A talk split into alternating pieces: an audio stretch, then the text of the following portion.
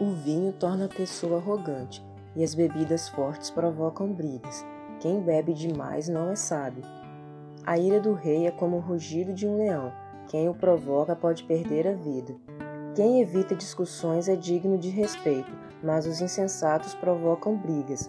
No tempo da sementeira, o preguiçoso não lavra a terra, e no tempo da colheita procura comida, mas nada encontra.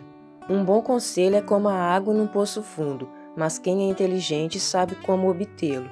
Muitos dizem que são bons amigos, mas é difícil encontrar alguém em quem pode se confiar. O justo vive honestamente, felizes serão seus filhos. Quando o rei se senta no tribunal, ele deve olhar e discernir o mal. Quem poderá dizer: O meu coração está limpo, não tenho nenhum pecado? O Senhor detesta quem utiliza pesos falsos e medidas desonestas.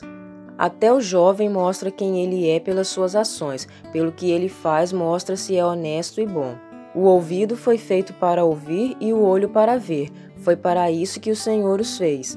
Não passe o tempo dormindo, ou ficará pobre. Mantenha-se acordado e terá comida de sobra.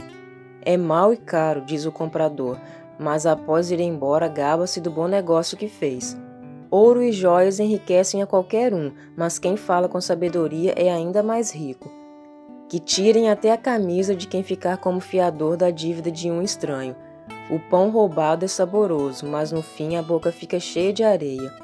Procure bons conselhos quando você fizer planos, não se entra numa guerra sem uma boa estratégia. Quem fala mal dos outros não merece confiança, não queira ser amigo de quem fala demais.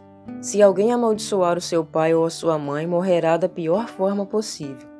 A herança obtida com ganância no princípio não tem a bênção divina no fim. Não queira se vingar do mal que lhe fazem. Confie no Senhor e ele lhe dará a vitória. O Senhor detesta pesos falsos e condena quem usa balanças desonestas. O Senhor é quem dirige os passos do ser humano. Ninguém pode saber o dia de amanhã. Quem faz uma promessa a Deus sem pensar e depois reconsidera fica preso numa armadilha. O espírito da pessoa é como uma lâmpada do Senhor, que lhe revela tudo o que há dentro dessa pessoa. O rei que tem amor e lealdade continuará a ser rei. O seu amor dá estabilidade ao seu trono. Admira-se a força dos jovens e respeita-se os cabelos brancos dos mais velhos. O castigo limpa a maldade do mal, os açoites lavam o interior da pessoa. Provérbios 20.